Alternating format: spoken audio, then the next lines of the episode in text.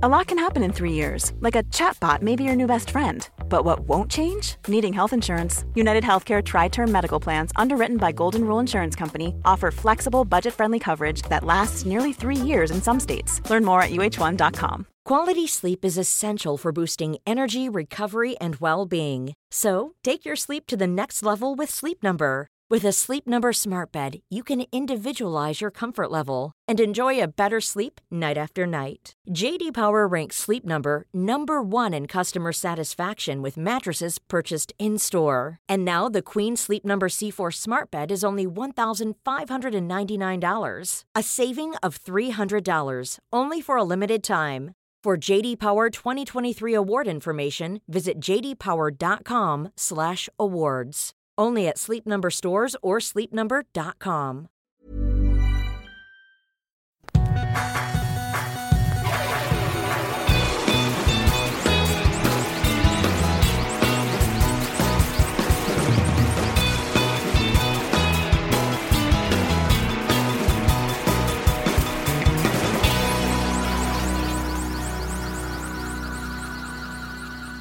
Feliz 20 aniversario de vivir aquí en Monterrey, México, capital del mundo, sucursal del cielo. Sí, felicidades. Perdón. Tú, a ver, pero tú me estás felicitando a mí o a la gente? ¿Por qué felicitaría a la gente? No, no sé. ¿Por el gran honor que tienen de haberte tenido 20 años aquí o qué? No, no sé, tío, pero ¿por qué me felicitas a mí? Porque ha de ser como un hito en tu vida el haberte cambiado de continente y pasaron 20 años nomás te iba a tirar así un, un gesto de cortesía, pero ya veo que No, para qué. Muchas gracias. Quiero pensar que puede haber varios ganadores en esto, pero ¿Como quién? tú, ¿Yo? digo, si no hubiera venido, no me hubieras conocido. Pero yo te conozco, ¿qué? ¿Tres años de esos 20? No, no, no, no es significativo para tu estancia, tu estadía. De, a lo mejor no. Sí, me, me puse a hacer números eh, el otro día y me acordé que el, el 18 de marzo en 1998 fue cuando llegué aquí. Pero a ver, a ver, a ver. ¿No ¿Hiciste números? ¿Cómo hace uno números para llegar a una fecha? Sea, Sumas, ah, es más, es más, a mí se me hace que no llegaste el 18. Ah, No, sí, llegué al Ah, 18. Fue a ojo de buen cubero. Pudiste haber llegado al 22. No, no, fue 18. De hecho, le dije a Ingrid, oye, llegué aquí el 14 o el 18. Me dice, no, fue un 18 y me dio una razón porque ella se acordaba que era un 18. ¿Se puede saber? ¿O es muy íntimo? No, la cosa es que no me acuerdo cuál e- era la razón que me dio. Era algo que... Entonces sacaste calculadoras, sacaste un Excel, calculadora de contador público, hiciste números y cuentas T y cargo y abono y la chinga. Llegaste el 18 de marzo. 18 de marzo, 1998. Y ya llevo 20 Tra- un años aquí. transportador y un etcétera. ¿Por qué se llama transportador? No sé, no sé qué, qué es eso. ¿No sabes qué es? No, Si te digo reglas, ¿sabes qué es? sí. Y ahora que hay, hay reglas, pues mira, tú tienes hijas, tienes una hija en primaria. Eh, sí, todavía está en primaria la más Bueno, chica. tiene, tiene regla como de plástico transparente. Mm. Esta es como que una regla para medir ángulos. Ah. Pero es como que, como una media luna. Ok, sí sé Sí, cuál sí. es. Sí, ¿Por qué se llama transportador? no sé. No sé, no, no sabía que se llamaba así. ¿A dónde me transporta? Al mundo de la geometría, a lo mejor. Fíjate, fíjate que es la primera vez que me lo pregunto. Transportador. Oye, pero relacionado al tema de tener 20 años aquí, el otro día conocí a una sueca que lleva 14 años viviendo aquí en Monterrey. Y apenas el otro día supe de, de su existencia. Vino a inscribir a su hijo a, a School of Rock y ahí tuve la oportunidad de, de platicar con ella Y platicaron en sueco. y hablamos en sueco. Y es muy raro como mi actitud, que casi que desde un inicio, y, y yo creo que cada vez más, por cada año que he pasado aquí, me cuesta mucho la idea de convivir con suecos aquí. Y no sé si es una onda de, de ser celoso o de ser protector de lo que yo he construido aquí. O sea, ¿piensas que eres el único sueco que tiene derecho a vivir aquí? No, no, no, no, no, no es eso, sino es, es el que nunca entendí el ¿por qué debería de caerme bien a alguien o por qué debería yo llevarme con alguien simplemente por compartir Ah, lugar de nacimiento? de acuerdo, 100%. Porque mucha gente me lo ha dicho. Durante esos 20 años que llevo aquí, mucha gente me ha dicho, oye, conocí un sueco la otra vez que también vino a vivir aquí. Y, y antes de que diga algo, digo yo, está bien, nada más no hagas ningún esfuerzo para juntarnos, para, para hacer que, que nos llevemos. Un poco, ¿te acuerdas un episodio de Seinfeld cuando como que hay alguien que quiere ser su amigo? Y él dice, mira, estoy seguro que eres una muy buena persona, me caes bien y todo, pero no tengo espacio Sí, para que ya, más. te- ya tengo cuatro amigos. Ya tengo mis cuatro amigos, no Sí, necesito sí, más. Sí, me acuerdo. Entonces es un poco ese sentimiento. Ahora, yo también he conocido, hace rato dijiste que tú y yo nos conocimos desde hace tres años. No es como Cuatro, que, creo. cua- tres, cuatro años, no es como que no he adquirido nuevas amistades eh, en este tiempo. Pero hay algo en particular cuando alguien me dice conocí a alguien de Suecia. Entonces, cuando me topo con ella en la escuela, me causó un sentimiento medio raro caigo como muy mamón diciendo lo que estoy diciendo ahorita. De hecho, cuando conté todo eso a Ingrid cuando llegué a casa el mismo día, me dice, híjole, qué mamón eres. ¿Por qué? Yo no estoy de acuerdo. O sea, estoy de acuerdo contigo. Estoy de acuerdo. No, no, no. A ver, otra vez, recapitular.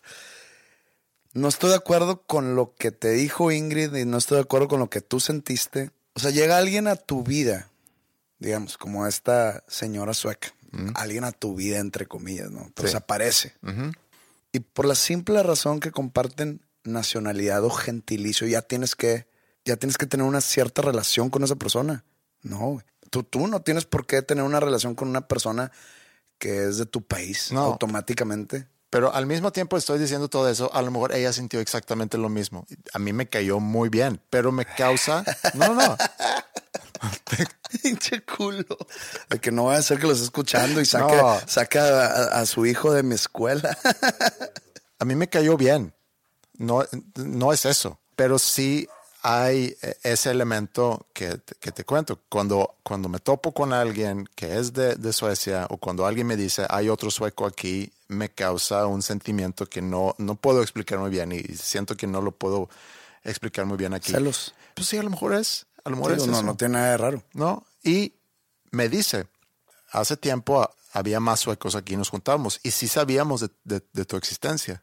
Sabíamos que hay un sueco solitario que, que también vive aquí, pero aparentemente no se junta con, con nadie de Suecia con, y no ha buscado hacer contacto con, con, con este grupo.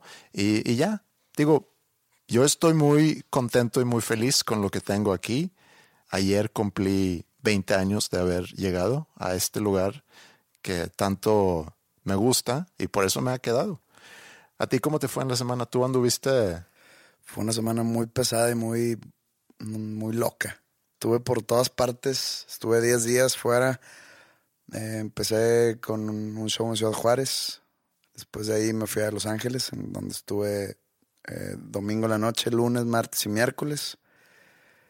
Eh, estaba haciendo promoción, pues es promoción como de mi proyecto, más que de un disco. Eh, tengo una gira en Estados Unidos próximamente y pues también, entonces estuve ahí como haciendo entrevistas en medios musicales latinos en Los Ángeles. Luego después me fui a Hermosillo. Y luego fue el viernes que fue un día demasiado, demasiado difícil en cuestiones de aerolíneas y aeropuertos. Mi vuelo Hermosillo a Tijuana salía el viernes a las 10 de la mañana. Salió a la 1 de la mañana. O sea, el día siguiente. Técnicamente sí. Salió 15 horas tarde. Entonces lo que era un día libre se convirtió en un día de aeropuertos espantoso. ¿Ese día fue peor que el día que tuviste conmigo en el aeropuerto aquí en Monterrey? Cuando nos tocó ir a, a tu show en Metropolitan. ¿Cuántas horas se, se, no- se nos retrasó ahí? Cinco horas. Ese día estuvo muy raro. Ese día contigo. Eso son- suena muy... pero no es nada tu culpa. Tú no tienes nada que ver. Estuvo muy, muy bizarro. Pero no, no se compara. Acá 15 horas y era el día libre. Y aparte íbamos, nos habían invitado a, a ir al estadio de los Cholos a- y pues yo estaba emocionado, no, no por el juego en sí, sino por conocer un estadio. pues era día libre. Pues no, mi día libre se transformó en un día del terror. Llegué a Tijuana a las 3 de la mañana. Al día siguiente o, o ese mismo día ya tuve show. Y mi vuelo a Monterrey salió bien temprano. Entonces, muy, muy pesada mi semana. Era una semana que quería que terminara rápido. Se me pasó bien lento. Y pues bueno, aquí ya estoy. No hay plazo que no se cumpla, ni término que no llegue. Está bien. A una disculpa que no hubo episodio. Sí, que fue tu culpa, ¿no? Pues, pues por la semana que tuve. Sí. No fue posible grabar episodio. No. Bueno, un, un highlight es que en Hermosillo, bueno, no es tanto highlight, sino como que me llamó la atención. Coincidí en el hotel, no, no los vi, pero con el peje y Noam Chomsky. ¿Ah, sí? Sí. O sea, vi toda la conmoción en el hotel y luego ya pregunté qué está pasando aquí. No, pues es que López Obrador está aquí en una de las este, salas de convenciones y, ay, cabrón. Quiero que la gente sepa quién es, quién es eh, AMLO, quién es Peje, pero a lo mejor Noam Chomsky. Pues es un, es un filósofo, político, economista. Es como considerado un pionero en la lingüística, o sea, en cómo captamos el lenguaje. No sé, no sé cómo le hizo, pues no es como que, pues digo, el lenguaje se capta desde que se hizo y yo creo que fue antes de Cristo, entonces no creo que Noam Chomsky tenga, que fue tenga- antes de Cristo. tenga más de dos mil años de vida, pero bueno. Tiene unas ideas políticas, económicas muy, muy extremistas en cuestión del anticapitalismo, entonces a mí, se- a mí la verdad me hizo ruido que estuviera con, con López Obrador ahí, entonces dije, "Mm, está muy ojón pasar paloma este pedo. Hay una película que se me escapa ahorita, ¿cómo se llama? La de Captain Fantastic, que sale este Aragorn, se me va su nombre. Que me gustó mucho la película. De hecho, cuando la vi en el cine pensé que iba a ganar un tipo de Oscar. ¿Cuáles tipos hay de...? Pues sí hay tipos. Ajá. Está de- mejor película, está mejor director, mejor guion. Entonces sí, un tipo de Oscar, está bien dicho. Eh, sale y, de cuenta, pues se educa a sus hijos él solo, ya, ya grandes, o sea, no van a la escuela, sino ellos leyendo libros de Noam Chomsky. Eh, pero sí, se- eh, eh, eso fue no un highlight, sino algo curioso que me, que me topé.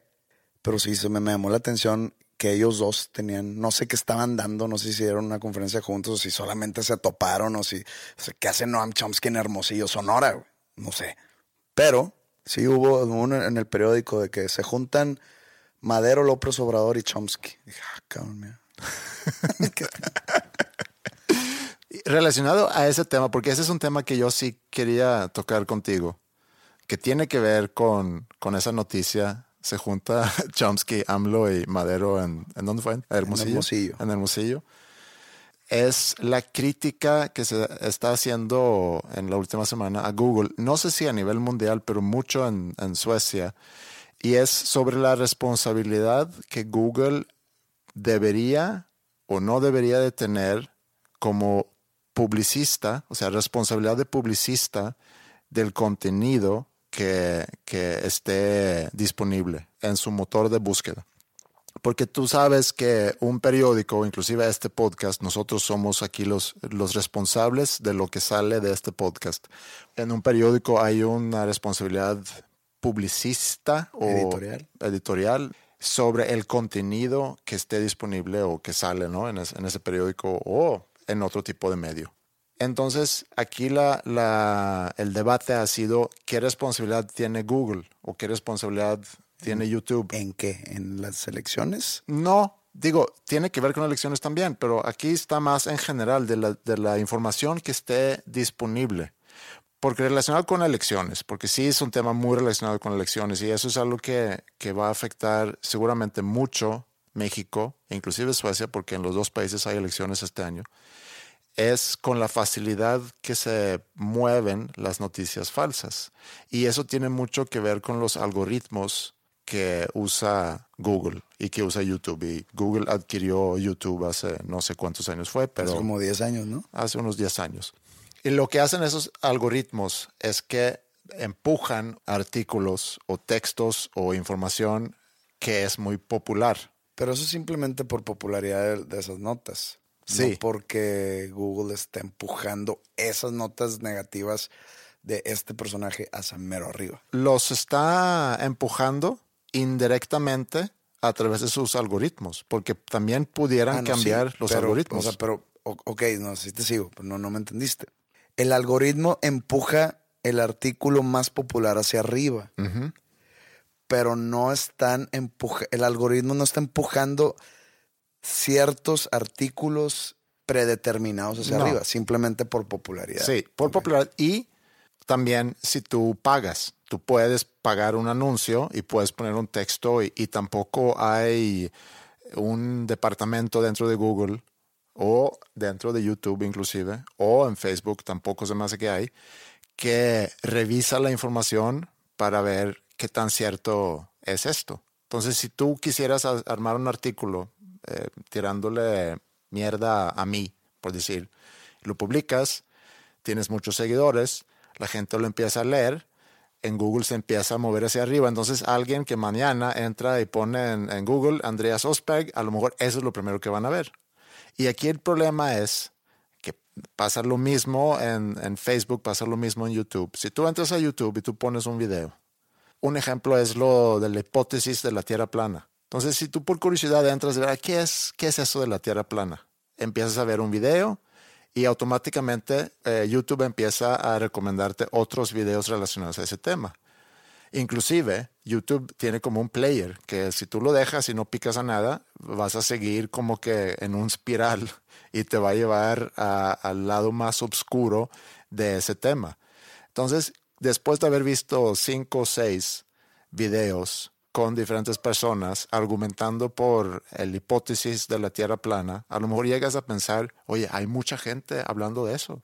A lo mejor hay un punto. Pues hay mucha gente de conspiracional. Sí, pero esa es la crítica, que Google y YouTube, esa es parte de la crítica, hay, hay varios niveles en esta crítica, pero que lugares como YouTube, Google, inclusive Facebook, promueven eh, esas eh, teorías de conspiración, en el sentido que entre más gente lee sobre eso, más popularidad agarra y más accesible se vuelve esa información a quien entra en esos canales.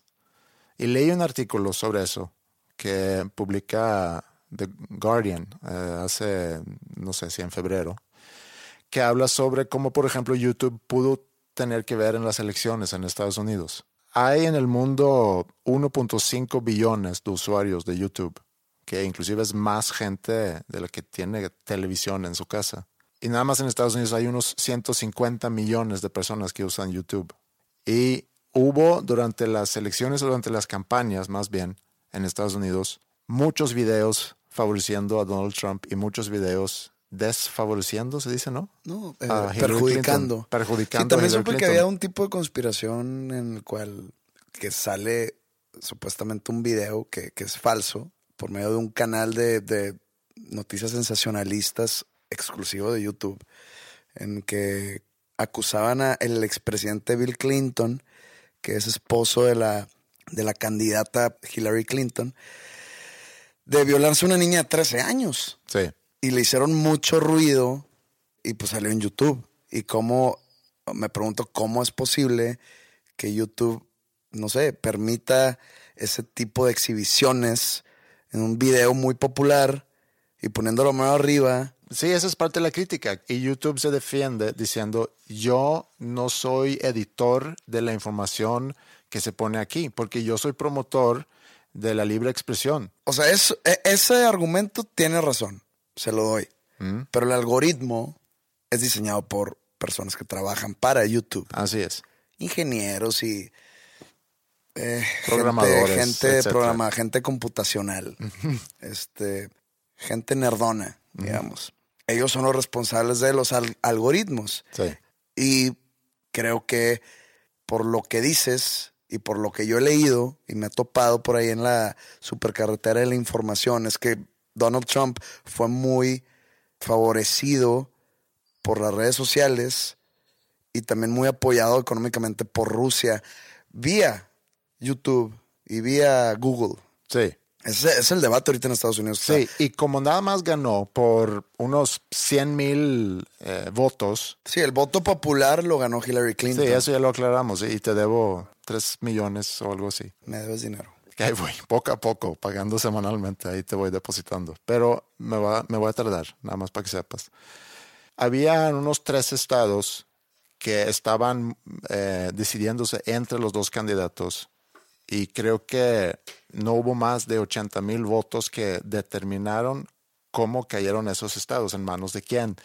Y tomando en cuenta otra vez que hay 150 millones de usuarios de YouTube, y si esa es la forma, y cada vez creo que es más así, o sea, la forma en que la gente consume noticias es a través de redes sociales, buscando en Google o viendo videos en YouTube o en su Twitter y Facebook. Es un peligro, pero impresionante, el que la gente se guíe por todo lo que lee en Facebook. Por ejemplo, tienes tú en tu WhatsApp, pues algunos grupos. Por ejemplo, yo tengo un grupo de, mi familia, del lado de los vizcaínos.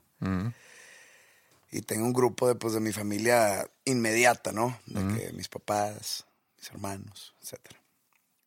Y pues el Facebook, creo yo, es más, no creo yo, es un hecho que el Facebook ya las nuevas generaciones no lo pelan. No, creo que lo pelan cada vez menos, sí. Y creo que mi generación, o sea, yo ya no tengo Facebook personal de hace algunos años, pero ya no, o sea, ya no quisiera tenerlo porque me imagino que si lo abro me voy a topar con puras fotos de bebés mm. y puros baby showers y puras cosas aburridas de señora. Mm, no necesariamente, pero, entonces, las señoras o las tías, más bien conocidas como las tías, que leen artículos de que un viernes, hoy por la noche, en los Santos en Monterrey, va a haber unas personas adentro inyectando sida con jeringas a los clientes. Y bueno, esas noticias que obviamente son falsas, se propagan por las tías vía WhatsApp, vía compartir en Facebook y también me, han tocado otros casos, por ejemplo, hay, hay, una, hay un chiste local en mi familia de que la esposa de mi papá es de, esas, esas, personas que todas las noticias las leen en Facebook y obviamente el 80%, el 80 de ellas son falsas. Como por ejemplo, hay una leyenda, entre comillas, de un padre que según es un sacerdote que según esto levitaba. en mi caso no son religiosos. Es más, en mi caso son religiosos por conveniencia. De que, no, es que se va a morir no sé quién. Ah, no, vamos a rezar y qué chinga. Ah, resulta. O de que año nuevo, oye, vamos a ir todos a la iglesia a dar gracias. Ay, cabrón. O sea, hoy sí, pero el domingo pasado te dio hueva. Y así. Entonces, llegan y no, qué lindo video nos lo manda. De que el padre que levita. Y yo, ¿cómo que levita? Sí, o sea, se levanta del suelo por su fe.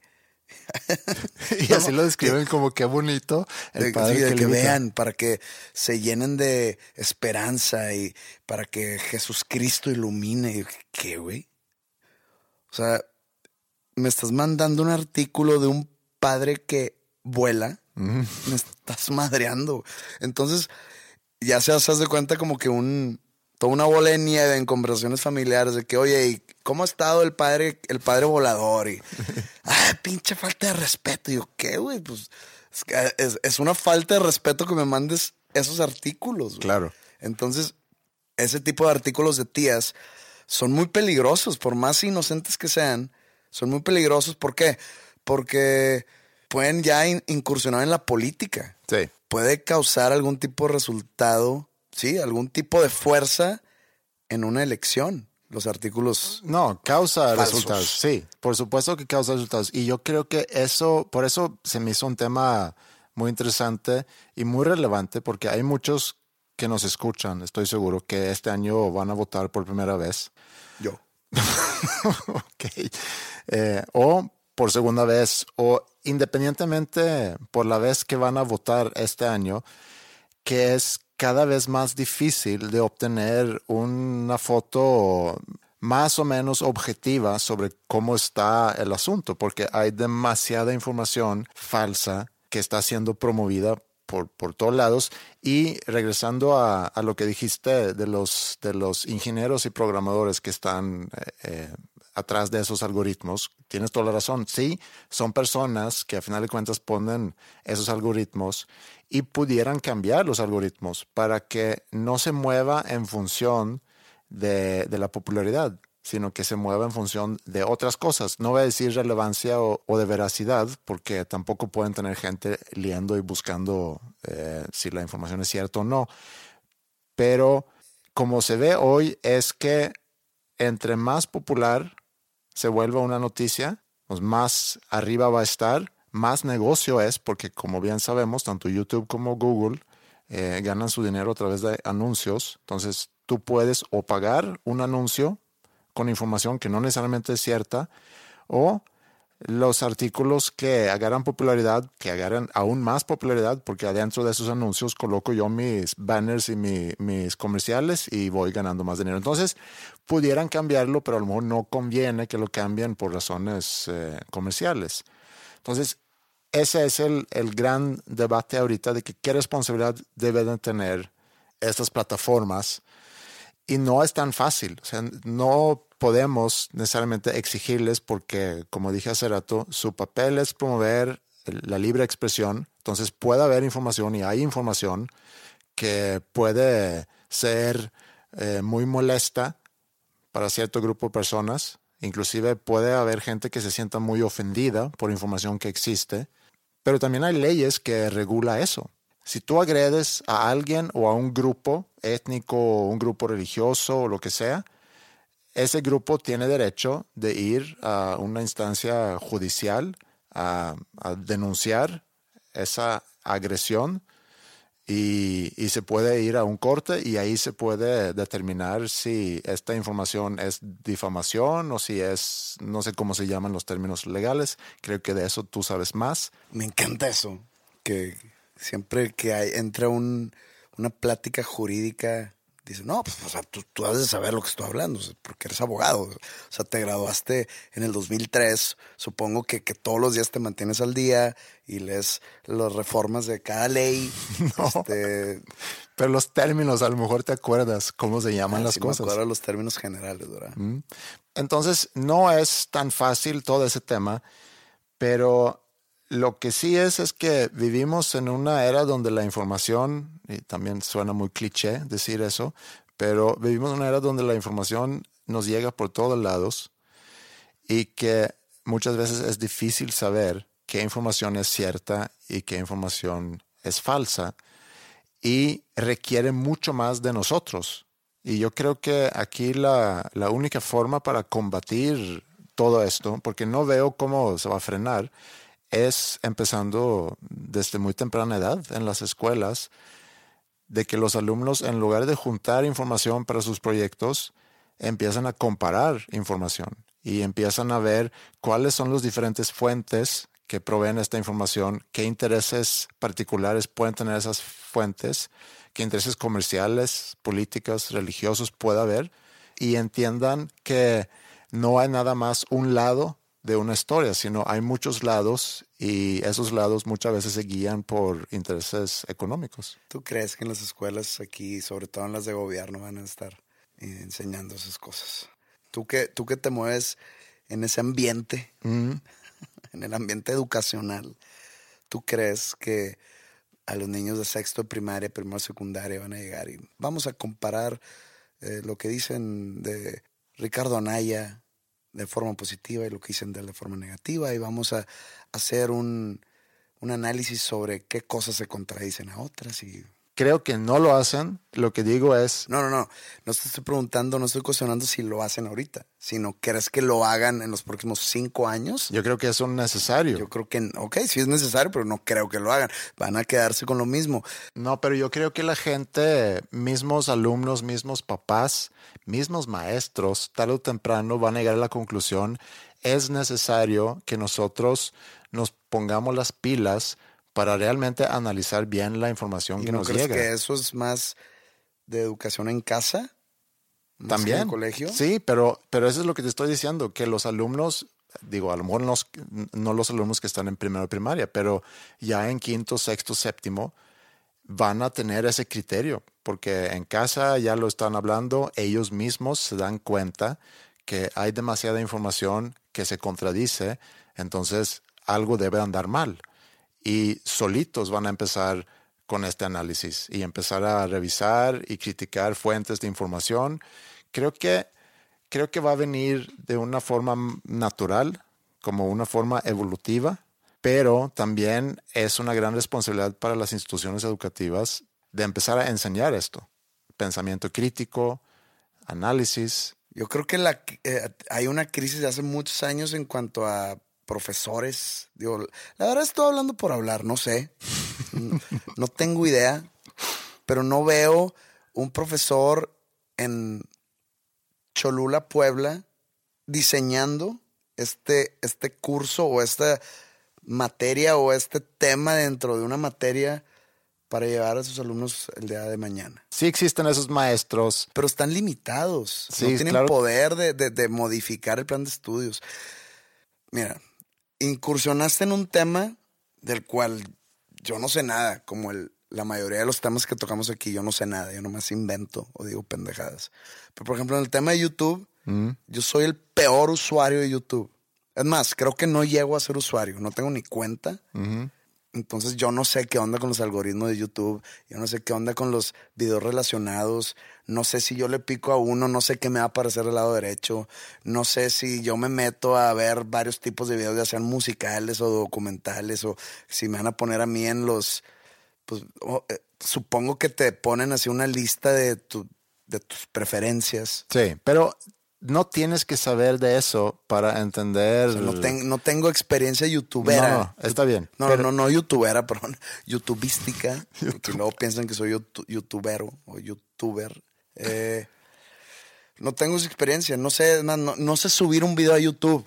Está bien, no tienes que saber eso y no tienes que ser consumidor tampoco, pero sí puedes entender el, el problema que esto a la larga puede llegar a causar sobre todo en un momento electoral, eh, como estamos viviendo ahorita, donde quien sea pueda hacer disponible información, que antes, si nos regresamos cierto número de años, era información que nos daban ciertos periódicos y ciertas televisoras, por bien o por mal, pero así estaba.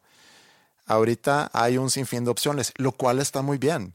Hay más información disponible, hay más fuentes de información, lo cual hace que no estamos indoctrinados tampoco por un canal o por un periódico, sino hay más, pero también lleva consigo el hecho que va a haber mucha información falsa e inclusive puede haber intereses que estén alimentando esa información falsa para perjudicar a un candidato o un partido lo que sea. Eso sin duda. Y nada más quería como que tocar ese tema por ser este año un año electoral y, no sé, decirle a la gente que escucha, como hemos dicho varias veces, no solamente tomen con un grano de sal o con un puño de sal lo que decimos nosotros en este podcast, sino con todo el mar, güey. Con todo el mar de sal y sobre todo ahorita de lo que de lo que leen y lo que ven y lo que escuchan, pónganse bien pilas para cuestionar esa información. ¿Tú dónde votas? O sea, ¿vas a votar para México o para Suecia? Yo no puedo votar en México. Yo tengo que votar en, o sea, tengo que. Y digo tengo que porque el, la elección pasada no voté y este, este año sí tengo que votar. Creo que es un derecho que todos deberíamos ¿Por qué aprovechar. no puedes votar aquí en México? Ese por, no, o sea, no eres mexicano, pero vives aquí, tienes la ciudadanía. ¿A ti te afecta el, pues, el resultado de la elección. Sí, pero no tengo IFE. O sea, no tengo, no soy mexicano, pues. No puedo votar. Entonces todo ese rollo de llevo aquí 20 años y la madre, que sí, que si conozco un sueco, me dan celos y que, que se ven la chingada los suecos y que yo ya soy mexicano y no puedes votar. No, no puedo votar. Entonces, ¿para qué sirves?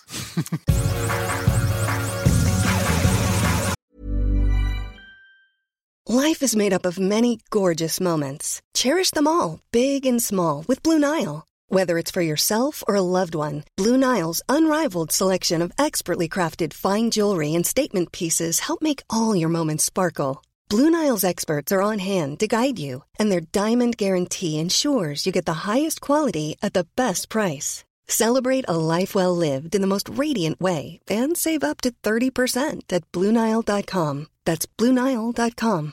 A lot can happen in the next three years. Like a chatbot may be your new best friend. But what won't change? Needing health insurance. United Healthcare Tri Term Medical Plans are available for these changing times. Underwritten by Golden Rule Insurance Company, they offer budget friendly, flexible coverage for people who are in between jobs or missed open enrollment. The plans last nearly three years in some states, with access to a nationwide network of doctors and hospitals. So, for whatever tomorrow brings, United Healthcare Tri Term Medical Plans may be for you. Learn more at uh1.com.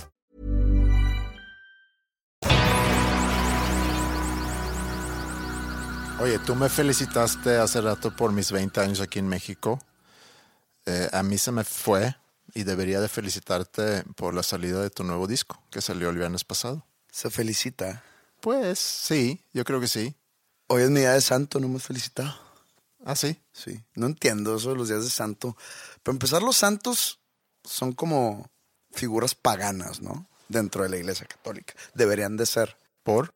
Porque según Dios y Jesucristo no deben de idolatrar o venerar a otros seres que no sean ellos. Incluso la, la, la Virgen, si, si te pones estricto, es, es como una figura pagana, igual Sí. los santos. Es eh, una crítica, de hecho, común eh, de los cristianos o los protestantes hacia la iglesia católica. Estoy de acuerdo, o sea, porque digo, a mí no me importa a quién veneres o a quién adores, pero si tu libro, tu base te dice algo y tu doctrina es contraria, porque pues hay diez mil santos y hay gente muy religiosa, muy católica con, con ese san, ¿quién es el, el- el santo que traen una pulsera aquí que cuando se rompe quiere decir que no sé qué chingados, pinches mamadas. También como, ¿cómo se llama el otro santo que pones de cabeza y, y te, te hace encontrar cosas perdidas? O el otro santo Ya, que, ya, ya, ya, que ya. tienes ahí porque quieres conseguirte novia. Sereno. No, pues no entiendo, cabrón. No íbamos a Hoy es mi día de santo. El día de San José. De hecho, por eso me llamo José, porque mi papá, que se llama José, nació, es su cumpleaños hoy Ah, sí. nació en marzo 19. Entonces mi abuelo decide ponerle José porque nace en marzo 19. Entonces pues ya llevo yo, soy consecu mi nombre es consecuencia de esa decisión que tomaron mis abuelos, lo cual se me hace injusto. O sea, una decisión que tomaron en 1953 llegó hasta 1980. Cuando tú querías llamarte Borja. No, pues no Borja, pero bueno, pues sí, no estaría mal Borja. Trae ese, ese caché, ¿no? De que, ay, va Borja. Bueno, no, no, no, no. Aquí el tema no es que no es hoy día de santo. Felicítame. Sí, felicidades, José, por tu Día de Santo. Y felicidades por haber presentado un disco nuevo, que yo sí creo que amerita una felicitación mucho más que haber vivido 20 años en un lugar, pero está bien. Gracias, gracias. Sí, salió el viernes un tercer disco ya de mi carrera solista llamado Alba. Representa el disco blanco. Ya lo escuchaste, supongo. Sí, ya lo escuché, lo, lo ¿Me echaste porras? escuché el fin de semana. Sí, te eché porras y tú me contaste de este proyecto hace tiempo ya. Dijiste, no sé si era recién salido noche o antes de haber salido noche. Dijiste que ya tengo la idea para mi tercer disco. Antes. Era antes. Antes de la salida de noche.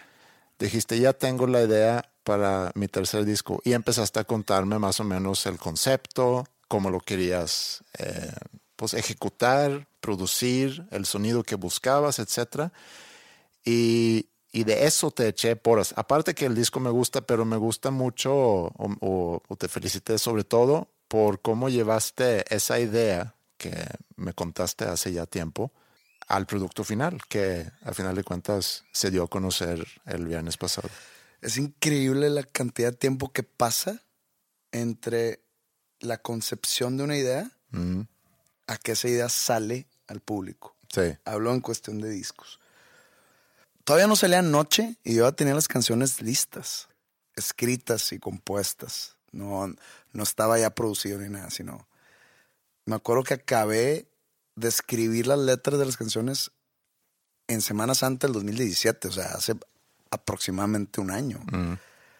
Y apenas viene saliendo. Y vi que fue recibido como que con comentarios divididos, Muy polarizado. muy polarizado, pero también yo no leí todos los comentarios que te hicieron, pero leí algunos y algunos como que sí agarraron la, la, idea que tú tenías de hacer un disco muy diferente. Experimental fue una palabra que tú usaste, no sé si es experimental el disco, pero es, es una producción donde, donde tú querías hacer algo muy, como que no tan comercial, más eh, lo-fi. Eh, no sé cómo traducir eso a...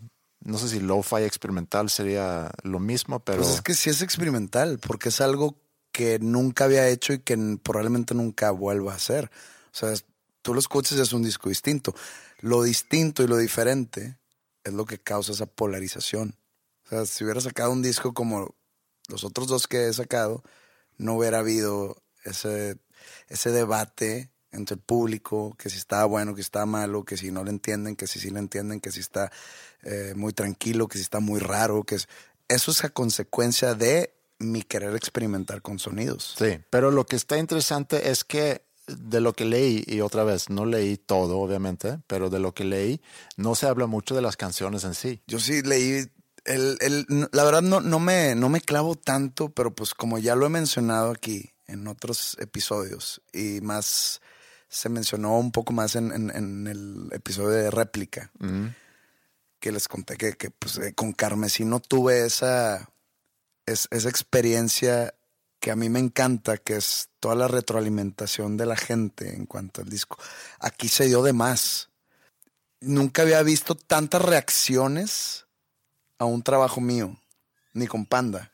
O sea, en cuestión de reacciones de tantas opiniones, tanta, tanto bullicio Bullicio como que tiendes a una palabra negativa, pero bullicio es más como pues, más ruido, más ruido, más ruido, más ruido, más... Hubo de todo. Hubo mucha gente que, que, que, se clavó en las canciones en sí y dan su opinión, ya sea positiva o negativa, pero objetivamente. Pero te interrumpí. No, e, es que lo que yo leí no fue tanto sobre de que si me gusta o no la canción, sino sobre la producción. Ah, sí. Ahora la gente tuvo mucha opinión sobre la producción. Había unos, pues la verdad, muy, digamos, que no tomé en serio, que, que, que, dicen que si grabé el disco en mi celular, que yo dije, ok. Eh, hubo varios, o sea, vamos a partir de esto. Yo noté como un 70% comentarios positivos y un 30% negativos, un poco más o menos por ahí vamos a tomar esa base, que no me había pasado, que normalmente en el noche, la verdad, noté un 95% de comentarios positivos. ¿Eres mal acostumbrado en ese sentido? No, no, no, no, no, no, es chiflado, es, o sea, es, es bueno, el, el, que esté polarizado es bueno, o sea, yo lo tomo como algo bueno, mm. que ha de qué hablar, y fíjate que he notado del viernes para acá, que es lunes, en tres días he visto muchas retracciones. ¿Ah, sí? Sí, muchas. Entonces eso quiere decir que el disco, y yo lo dije en, la rueda de prensa que, que di en la Ciudad de México, dije que es un disco que para que le llegaran a no entender porque no es como una fórmula matemática o de álgebra o no sé, pero para que realmente le agarraran la onda se necesita, pues, digamos, más de tres escuchadas. Sí, no es un algoritmo de Google. Exacto. Y a mí me gusta leer, o sea, de los negativos, de los comentarios negativos que, leí, hay, hay varios objetivos que dicen, oye, ¿sabes qué? La verdad me, costó trabajo entenderlo, me aburrió, me aburrió el disco, eh, se me hizo muy tranquilo, no estoy acostumbrado a, escuchar música tan tranquila. Oye, tus letras se me hacen muy repetitivas. Es un disco conceptual. Entonces, hablo, todas las canciones hablan del mismo tema. Obviamente por, de diferente perspectiva, pero pues me dicen, se me hizo muy, muy monótona pues, la lírica y está bien. Eso es de cuenta que son, son opiniones objetivas. Pero cuando entran a la producción, que están en su derecho a opinar de lo que quieran, como que sí noté mucho que se quejaban mucho de, de mi uso de la voz. Y no en cuestión de mi canto, sino cómo suena mi voz. La canción 1, que se llama Willkommen, o Willkommen, no sé, le puse así nomás por, por pegarle al vivo. Deberías haber puesto Willkommen, deberías haberlo puesto en sueco, pero... Una disculpa. Mm. Porque lo pusiste en alemán. Willkommen es bienvenido en alemán. Así es. Si ponerle bienvenida está muy... Eh, Pero bueno. Bueno, en esa canción decidí usar un vocoder, que es un vocoder, es un sintetizador que agarra el movimiento de tu, bueno, no el movimiento de mi boca, sino lo que sale de mi boca, que en este caso es la voz, lo convierte en un, como un pad de sintes, con armonía y todo, pero es un instrumento musical, no es la voz. Y me dicen que el efecto, entre comillas, de mi voz no les gustó. Y lo confunden con autotune. Y a ver, mi voz, en esa canción, mi voz sin efecto ahí está, lo puedes escuchar. Mm lo que suena abajo no es mi voz siendo manipulada, sino es simplemente un sintetizador que yo hago jalar a través de mi voz, tocando las teclas de piano de ese sintetizador, haciendo los acordes de la canción, pero el sonido que sale es mi voz distorsionada. Te, metes en esa canción, en, el lyric video y los comentarios, dicen, no, pues oye, tienes, qué bonita letra tienes en tu autotune. Mm. Ay, cabrón. Y luego eso alimenta que más gente dice lo mismo y que se vuelve hace una y, pues la gente, me, como que me doy cuenta que, que pues esa gente mm, desconoce ese tipo de sonidos. Y no porque yo sea el primero en usarlos, claro que no. Digo, de hecho, me, me, me dio la idea una canción de Imogen Hip, que toda la canción es puro, puro vocoder y la, y la voz de ahí arriba. Otra cosa que, que, que me llamó la atención fue en casi todo el disco doblé mi voz, mm. cosa que nunca había hecho. Que también es muy común. Creo que es, no es lo común, es la regla en el rock. Todos los, casi todos los cantantes doblan su voz. Sí, a lo mejor valía la pena explicar el por qué. Cuando tú doblas la voz, es para darle más cuerpo al sonido de la voz. Así es. Yo, yo siempre me había negado a hacerlo. Siempre, siempre, siempre. Escucha, el primer disco de Panda hasta el séptimo disco de Panda jamás había doblado mi voz. Hablo doblarla en cuestión de hacer, grabarla dos veces igual. Que no es lo mismo que hacer armonía. Las armonías no, no van por ahí. Y en este disco decidí hacerlo para que cambie el sonido de mi voz, que suene más enriquecedor. Por, porque pues en mi cabeza las, las canciones necesitaban y a veces yo paneaba las voces, porque normalmente van en medio, las paneaba para crear ese ambiente solitario, melancólico, y me dicen, oye, no me gustó el efecto que le pones en tu... No es un efecto, simplemente son mis voces grabadas dos veces. O sea, nomás me llamó la atención que eso haya sido como que la razón por la cual no les gustó el disco. Sí, pero también puede ser de gustos. Puede ser que a mí me gusta como siempre ha sido, como siempre canta y ahorita... Pero entonces, entonces se pierde el, el porqué de la existencia del disco, porque este disco lo saqué exactamente, digo, aparte para darle más eh, material a, pues, a mi público. Si hubiera hecho lo mismo que hago siempre, se pierde el espíritu de este disco. Me da gusto que haya personas que, que están en desacuerdo. Me gusta esta polarización, la verdad. Me da como que me dan ganas de seguir creando, de seguir experimentando ya a otra medida. este disco lo saqué sin fines comerciales porque pues, la verdad no lo voy a sacar sencillo, no lo voy a promocionar, no nada. Ahí está para la disposición del público. Pero me da gusto que, que cause ese debate. Está, interesante. Sí, pero hay otra cosa que a lo mejor tiene que ver. Tienes mucho público joven, digo, tienes público ya de todas las edades, pero tienes también mucho público joven. Y cuando yo escucho este disco, causa muchas cosas en mí, de, escuchar las letras, el, el, mood que me gusta mucho, porque, y lo hemos platicado, no sé si aquí, pero fuera del pod hemos platicado muchas veces de la melancolía en la música sueca, esta tristeza que a veces encuentras, no nada más en las letras, sino también en las melodías, en las progresiones. Y al escuchar este disco, a mí me transporta, como seguramente fue escrita cuando tú hiciste letra, eso era el, transportarte a ciertos momentos en tu vida que yo creo que a quien escucha ese disco también le transporta a ciertos momentos en la vida. Entonces no es lo mismo tener a lo mejor 20 años a escuchar este disco a tener en mi caso casi a 45, porque en particular la canción La célula no explotó, a mí me transportó mucho a prepa. Y llevo con esa canción casi todo el fin de semana, escuchándola varias veces. Eh, de hecho, casi me hizo llorar la primera vez que, la escuché porque, no sé, tocó recuerdos en mí muy relacionados con mi, mi tiempo en prepa y cantas algo en esa canción que es, es un honor tocarte. Y me acuerdo que cuando yo estaba en prepa, tuve mi primer novia. Digo, había tenido una novia a lo mejor en, estaba yo en quinto, en sexto, no sé. Pero desde entonces no había tenido ninguna novia. Entonces entras a secundaria, pasas séptimo, octavo, noveno, ves como tus amigos empiezan a tener novia, entras a prepa y uno de los fines cuando tienes esa edad es tener una novia. Es como que un objetivo es la razón porque sales el fin de semana, es uno de los motivantes más grandes para ir a la escuela, es para ver a esta chica que a lo mejor te gusta o a ver si te topas con alguien que pudiera llegar a ser tu novia. Es una edad donde siento que estás buscando realmente una pareja, esa primera experiencia de, un noviazgo.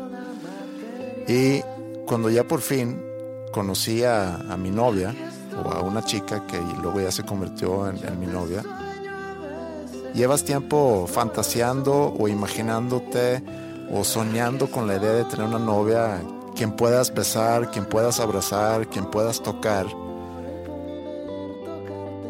Y cuando ya por fin tienes esa novia, es casi ese sentir de es un honor poder haber llegado aquí, es un honor poder tocarte, porque ya llevabas tantos años, o en mi caso ya llevaba tantos años soñando con ese, con ese momento. Y obviamente que la canción significa a lo mejor otra cosa para ti, significa otra cosa para, para cada persona que la escucha, pero eso fue algo que, que yo sentí mucho al, al, escuchar esa canción y me transportó directamente a ese momento de prepa. Y agregado a eso, que ahorita estoy viendo una serie que se llama Merlí, que recomiendo mucho, que está disponible en Netflix. Es una serie catalana y se trata sobre un maestro de filosofía que está en, una preparatoria en Cataluña. Y todo lo que pasa en, ese salón de clases, todo lo que pasa en las vidas personales eh, de los alumnos de ese salón, se vuelven temas de filosofía que luego el maestro trata en, la clase con ellos. Y también creo que tenía que ver con que me estoy metiendo otra vez en, un, en un mundo de la preparatoria a través de esa serie y entonces cuando escuché esa canción, a lo mejor fue por eso que la transportación de regreso a esa época se dio más natural. La verdad, la, idea del disco nació porque de unos dos años para acá me he dado cuenta que, que estoy volteando mucho, había estado volteando mucho al pasado. No buscando algo que me falta en el presente ni nada así, sino, por ejemplo, un ejemplo así bien, bien específico. Empecé como que una tarea de coleccionar y de buscar juguetes que yo tenía de niño. Entonces se cuenta que los encuentro en internet, los mando pedir y, y, llegan a mi casa y ahí nomás los tengo. Los tengo por la razón de nada más tenerlos y sentir como que esa ancla a mi niñez. ¿Por qué? Porque los veo y me transporto a esos años. Y yo digo, ahí, no que no tenía problemas ni nada, pero no sé por qué nada más me acuerdo de cosas lindas. Y a ver, yo tuve una niñez muy rocallosa, pero qué bueno que me acuerdo nada más de las cosas buenas. Pero también entran otros, otros elementos u otras variantes que antes los niños salían a jugar a la calle, antes salían a jugar fútbol también a la calle, o antes este, yo siempre viví como en montaña nos íbamos a escalar por ahí a ver qué aventuras nos topábamos. Eh, sí, también jugábamos Nintendo, pero pues teníamos como que cierta hora. Eh, y ahora los niños tienen un celular o tienen un iPad y pues hay muchas, eh, son generaciones que, probablemente ya es diferente. Eso, hay que aceptar que cambia el mundo. Pero ya es diferente. Los niños probablemente ya no tienen tanta libertad de salir y más pues hubo una ola de inseguridad aquí en Monterrey, ay, ya no salgan a la calle, que quédense. Y los papás dicen, no, pues por eso les compré un iPad para que estén aquí cerquita de mí. Siento que eso ya se perdió. También llegamos a los libros, a la música. Cómo ha cambiado todo con la tecnología. Te da esa nostalgia que, ah, me acuerdo cuando compraba un disco y olía el librito de que, ah, huele a nuevo y lo ponías y te sentabas. A mí no, me tocó el vinilo, el LP, pero ya me imagino la, pues, la experiencia de poner el disco y sentarte a escuchar la música que incluía. Y luego sacaba la, canción número 5 y te tienes que parar a voltearlo. Igual a mí eso me pasó con el cassette. No puedes poner un playlist y perenne suene la música, ¿no? Como ya es ahorita. No sé, todo, todas esas sensaciones me empujaron a hacer este disco. Y pues sí, yo creo que sí es difícil para una persona que tenga 20 años que se identifique con esas letras. Pero lo bueno de esto es que cuando esa persona cumpla 32, va a estar el disco a su disposición y lo van a poder escuchar y van a poder sentir lo que yo siento o lo que las personas más cercanas a mi edad pueden sentir con ese disco. Por ejemplo, lo que tú sentiste con esa canción. Que esa canción, la de la célula no explotó, es como, es como un tributo que le hice a la célula que explota de Caifanes, que para mí es la mejor canción de rock en español, o bueno, la canción en sí no es rock, pero la mejor canción que para mí ha sido creada en español. De hecho, Panda le hizo un cover.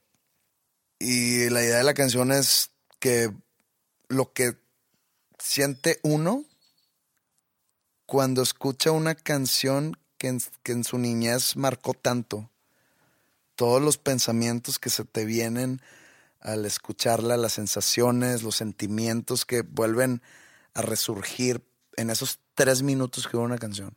O sea, creo que el oído y el olor son los, los sentidos más fuertes en cuestión de, de memorias.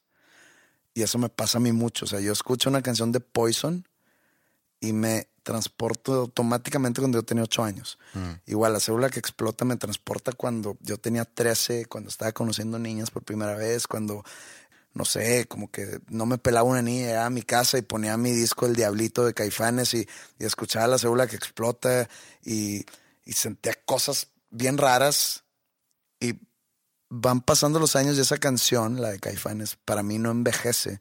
Entonces yo, yo hago esa canción haciendo el tributo a, porque hubo mucha gente que pensó que me estaba burlando y para nada me burlaría de, de esa canción. Es, estoy contando lo que me pasa, pero obviamente inventé que yo iba en mi carro en una mañana escuchando la canción.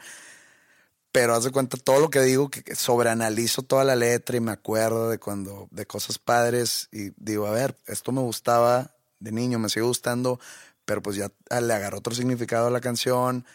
Entonces, de eso, de eso habla.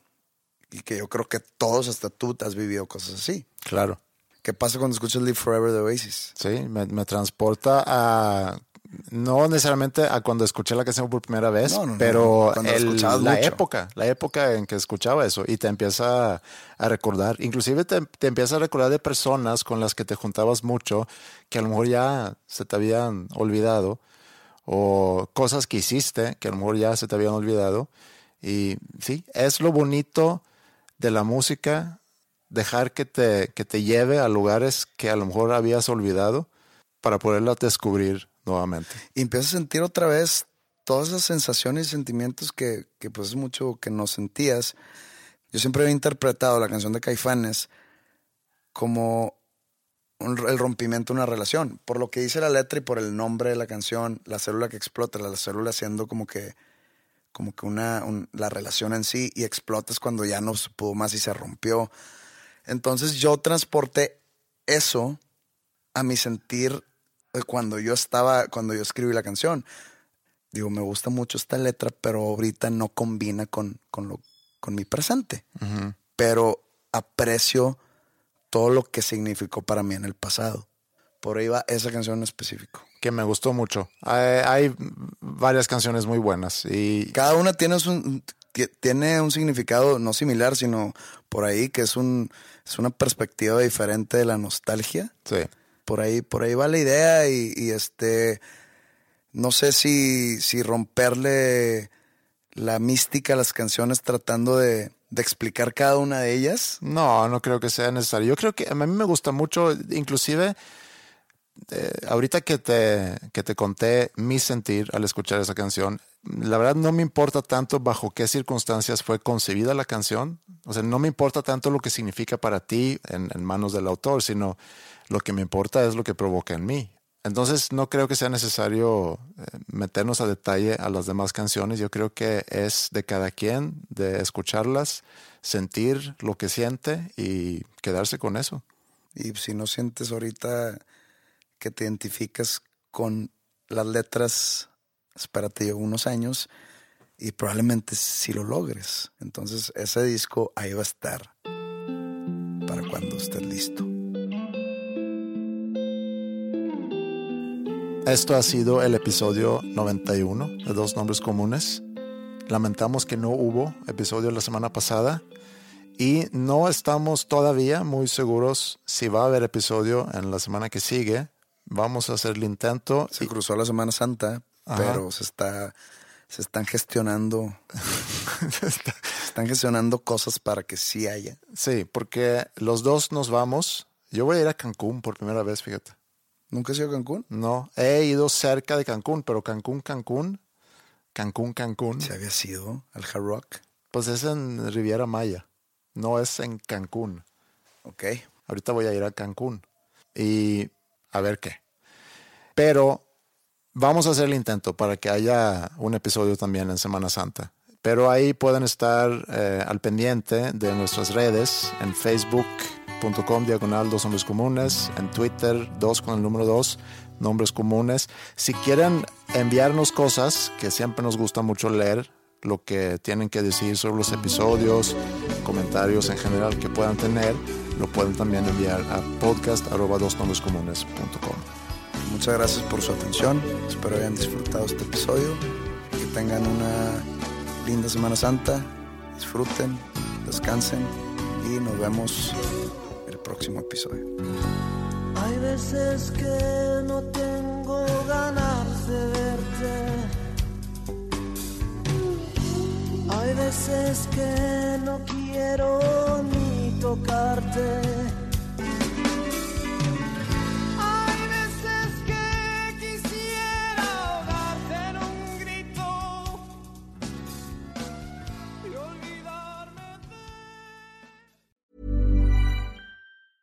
If you thought the only way to get a more defined jawline with natural looking results was through surgery, think again. Juvederm Volux XC is a non surgical injectable gel filler that improves moderate to severe loss of jawline definition and can help you achieve natural looking results with little downtime. Even better, this improved definition lasts up to one year with optimal treatment. No maintenance required. Improve jawline definition for a smooth, sculpted look with Juvederm Volux XC. For important safety information and to find a licensed specialist, visit juvederm.com. That's J U V E D E R M.com. Not for people with severe allergic reactions, allergies to lidocaine, or the proteins used in Juvederm. Common side effects include injection site redness, swelling, pain, tenderness, firmness, lumps, bumps, bruising, discoloration, or itching. There's a risk of unintentional injection into a blood vessel, which can cause vision abnormalities, blindness, stroke, temporary scabs, or scarring. Talk to a licensed specialist to find out if it's right for you. ¿No te encantaría tener 100 dólares extra en tu bolsillo? Haz que un experto bilingüe de TurboTax declare tus impuestos para el 31 de marzo y obtén 100 dólares de vuelta al instante.